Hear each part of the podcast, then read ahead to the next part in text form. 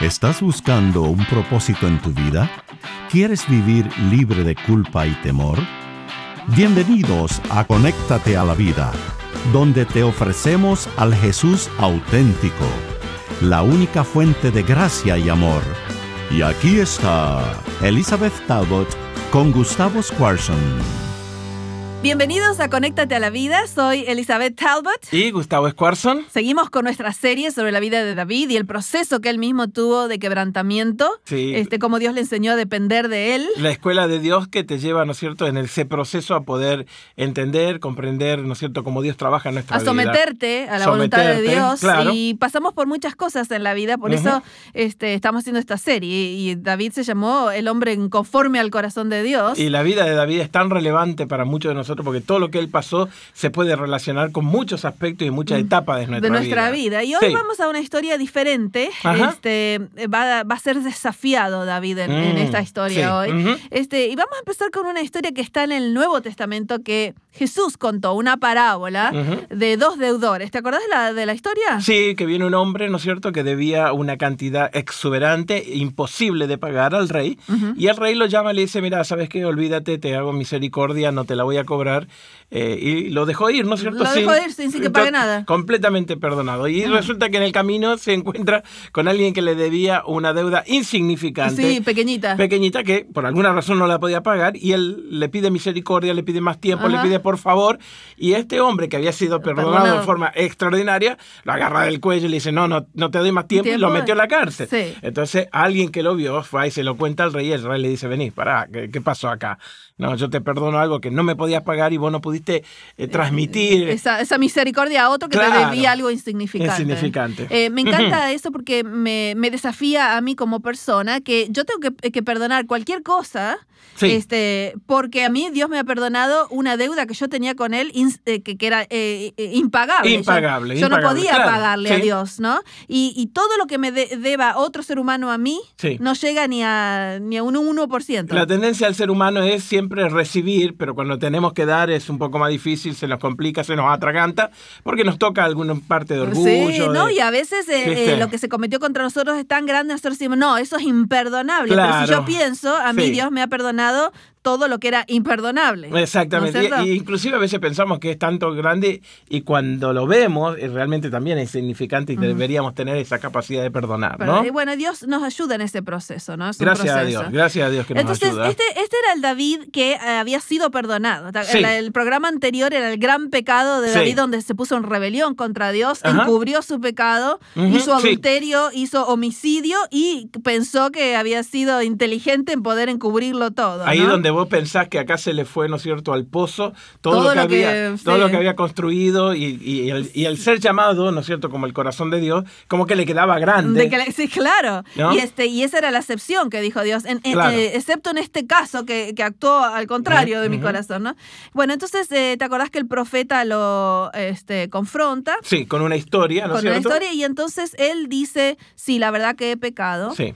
Ahí en ese momento escribe eh, Salmo uno, eh, el Salmo 51, David, uno de los mejores, más hermosos salmos. Sí, es espectacular. Así ¿no que si tienen tiempo en su casa, lean el Salmo 51. favor, sí, que él- anótenlo. sí, que él, que él escribe ese salmo cuando se da cuenta que realmente él ha pecado, eh, pide perdón a Dios, le pide que, le voy a leer el Salmo 51, 10. Crea en mí, oh Dios, un corazón limpio, Mm. renueva un espíritu recto dentro de mí. Él se da cuenta que necesita la ayuda de Dios en esto. Muchos dicen que el corazón de David era como el corazón de Dios porque tenía esa capacidad de poder arrepentirse y desbordarse delante de Dios cuando él reconocía, que- sí. eh, no aparte de mí, tu Santo Espíritu, déjame Entonces, seguir cantando sí, sí, en alabanza. Quiero estar eh, contigo, no quiero... Se tira al piso, se rompe, o sea, era totalmente expresivo y volcaba todo su corazón y viste, y eso a, a Dios lo conmovía y inmediatamente le decía, O sea, sí, te está- restituyo, vamos para adelante. Exactamente. Y entonces, pero eh, a veces hay gente que este, se confunde qué quiere decir el perdón, Ajá. ¿No? Sí. Es- eh, yo- así que yo lo que quiero decir es que no es el perdón. A ver, dale, a ver. El perdón no es negación. Es decir, no, esto nunca pasó. El perdón no es justificación. Claro que no. El perdón no dice, no importa lo que pasó. El Tomarlo perdón- livianamente, ¿no? El perdón no es falta de límites, es decir, no, no voy a poner nunca límites, la gente puede hacer lo que quiere conmigo, eh, Claro. le voy a perdonar.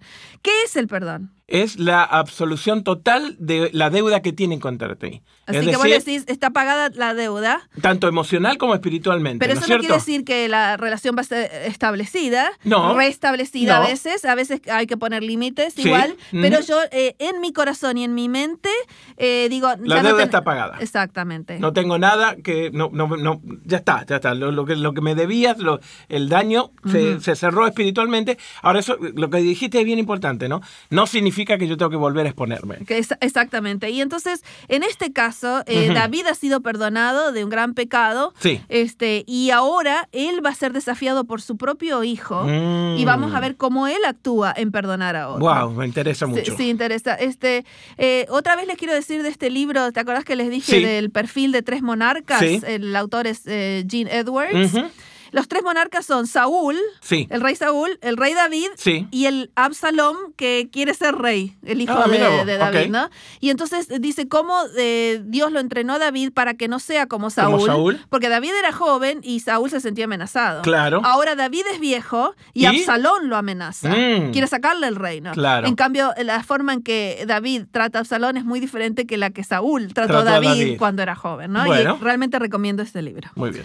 Eh, vamos a empezar en 2 de Samuel capítulo 13 con una terrible situación. Eh, va a haber una persona violada. Mm. A veces no nos damos cuenta que las cosas que pasan ahora ya pasaban en el tiempo de la Biblia. Sí, ¿no? claro.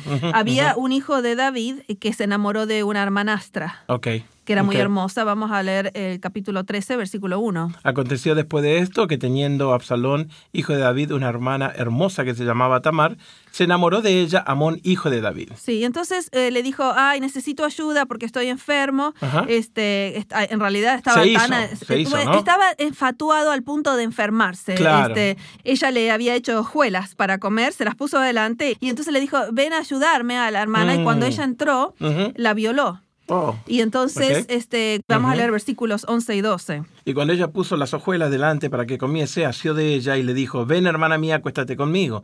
Ella entonces le respondió, no, hermano mío, no me hagas esta violencia, porque... No le- se debe hacer así en Israel. Claro. No hagas tal vileza, le dice. Y, y él igual eh, eh, la viola, este, la fuerza, Sí. Y entonces dice que después eh, la aborreció más de lo que le había amado. Mm, y le dijo en el versículo 15, levántate y vete. Ah, Eh, yo sé que alguna de nuestra audiencia ha pasado por estas cosas. No hay, no hay cosa más terrible para tu estima propia que Sí. seas violado, porque mucha gente creó debe haber sido mi falta, me acerqué, eh, tenía este vestido puesto. Todo un proceso nunca es tu falta. claro. Nunca es tu falta Nunca la violación. porque, el, porque el amor nunca tiene que forzarse. Claro. ¿no? Ok. Y entonces el versículo Sí. 16, ella le, le dice ahora que no la arroje, porque ahora ya la usó y, Claro. y ¿qué va a hacer? Ahora ya que se queda con la vergüenza y con el oprobio y dice, Y no, no, hay razón mayor mal que este de arrojarme que el que me has hecho. Mas él no la quiso oír No la y oír. llamó a los criados que le digan, échame a esta fuera de aquí, dice Qué el versículo bárbaro, ¿no? 17. Que como, como el péndulo se movió de, de un amor. cosa a- sí, porque no era amor. Claro, Era una claro, claro, una infatuación. infatuación, ¿no es cierto? Y entonces este eh, Absalom Sí. era hermano de Tamar. Ok. Y entonces Absalón le dice que guarde silencio.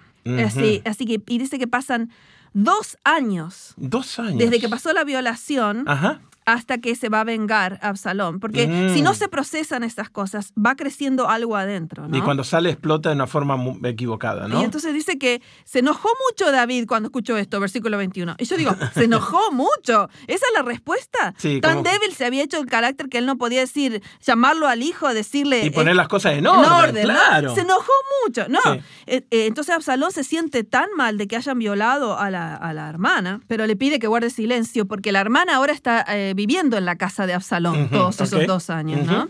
Entonces un día Absalón hace una celebración Ujú. invitas todos sus hermanastros, todos los hijos del rey, porque él tenía muchas esposas, el rey, ¿no? Así que sí. tenía muchos hermanastros, Sí. incluyendo Amnón, que, había este, violado a su hermana. Ok. Y entonces lo mata. Wow. O sea, hace- es una hace- conspiración para matarlo, sí, ¿no? lo mata. ¿Y lo matan? este, porque nunca estas cosas se arreglan si no se procesan, ¿no? Claro, claro. Lo mata y se escapa, eh, dice el versículo 37, que eh, huyó a Talmai, que era hijo de Amiud, rey de Gesur.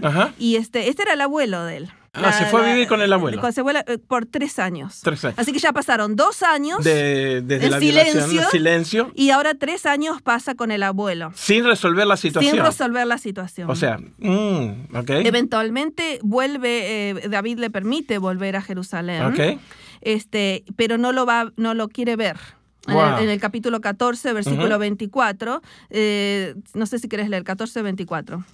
Mas el rey dijo, váyase a su casa y no vea mi rostro. Y volvió Absalón a su casa y no lo vio el rostro del rey. Así que pasaron dos años primero, tres Sí. años en la casa del El abuelo, abuelo. y ahora van a pasar dos años que él Sin está en Jerusalén sin, sin verlo a David. Sin verlo. Así que Uh. pasan siete años de- desde que pasó esto. ¿no? Claro, todo, todo ese rencor y esa amargura. se va, de- se va sumando, se va va, sumando, se va sumando, Ajá. este, hasta que en el versículo 33 David decide que lo va a ver a Absalón Ok. y le da, dice, y el rey besó a Sa- Absalón, termina el capítulo 14. Ujú. Y bueno, y uno dice, bueno, ahora se arreglaron. Sí. No.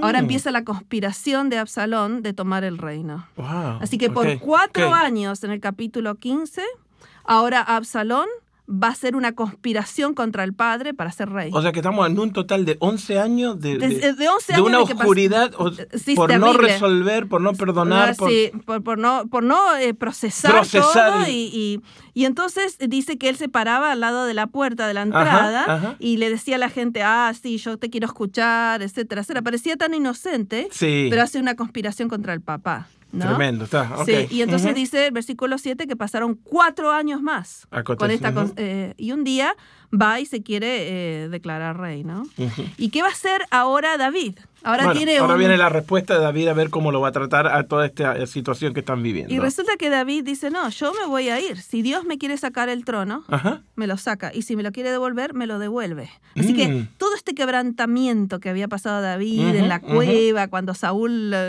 ahora se ve cuál fue el fruto, ¿no? Mirá que él vos. se somete a la voluntad de Dios. Dice, yo no voy a tomar esto por la fuerza. Informa incondicional, ¿no es Sí, cierto? y entonces este, dice, fíjate, eh, eh, versículo 26. Ujú. No, 25 y 26. Estamos en el capítulo 15 de 2 de Samuel. Pero dijo el rey a Sadoc, vuelve el arca de Dios a la ciudad.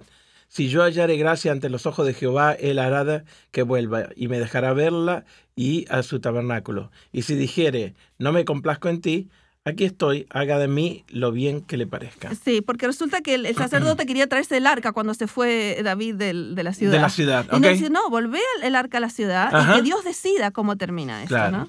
Y vos sabés que hay una pelea terrible, eventualmente muere Absalón. Absalón, sí. Y vo- vos decís que pensás que David va a estar feliz de que murió Ah, Absalón. era, era el conspirador, le quería sacar el trono. Él dice, bueno, me lo saqué de encima. Pero él dice no y se pone a llorar por el hijo. Claro. Este, versículo 33 del capítulo 18. eh, eh, Es, terrible cómo termina esto. Muere Absalón y el, el rey en lugar de estar feliz, está triste porque el hijo ha muerto. ¿no? Entonces el rey se turbó y subió a la sala de la puerta y lloró y yendo decía, Hijo mío, Absalón, hijo mío, hijo mío, Absalón, ¿quién me diera que yo muriera en su lugar? Absalón, hijo mío, Sí, hijo mío. porque eh, él, él tiene una progresión diferente que Absalón, ¿no? Claro. Él, él tiene la humildad, la sumisión a Dios, que Dios me vindique si quiere o no. Claro. Y el amor que él tiene para el hijo es más grande. Él prefiere eh, morir en Ujú, el lugar de su hijo. ¿no? Esto nos muestra por qué él es llamado conforme al corazón de Dios. ¿no? Increíble. Este, porque Jesús también, cuando estaba eh, muriendo en la cruz, decía, perdónalos porque no saben lo que hacen. Claro. Perdona a, a mi hijo, perdona lo que están haciendo, Mm. perdónalos. Así que yo quiero decirte que Dios eh, ha perdonado, te ha perdonado y que eso te va a ayudar y Él te va a ayudar a procesar cosas que otras personas te deben para que tú le puedas también perdonar y puedas ser hijo de ese Dios que nos perdona, ¿no? Perdónalos porque no saben lo que hacen. Así que espero que esto te dé un poquito de sanamiento en tu alma y que esta sea nuestra oración. Dios, gracias por tu perdón. Ahora ayúdame a perdonar. Gracias por acompañarnos en Conéctate a la Vida. Para devocionales, videos, libros en audio y mucho más, te invitamos a que bajes nuestra aplicación Jesús 101 y que visites nuestro sitio de internet jesús101.tv. Nuevamente, jesús101.tv. Hasta pronto y recuerda que con Jesús puedes vivir sin temor.